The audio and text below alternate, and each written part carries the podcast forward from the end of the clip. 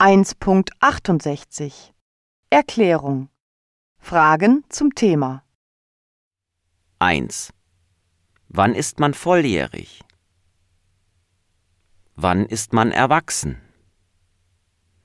Was kann man in Irland machen, wenn man volljährig ist? 2.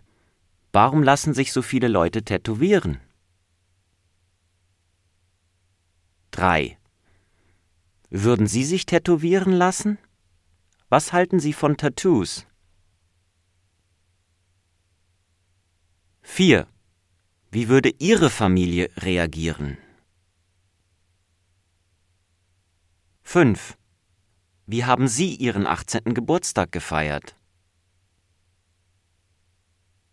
6. Wann ist man volljährig? Wann ist man erwachsen? 7. Was wollen die meisten Jugendlichen machen, wenn sie volljährig werden? Warum?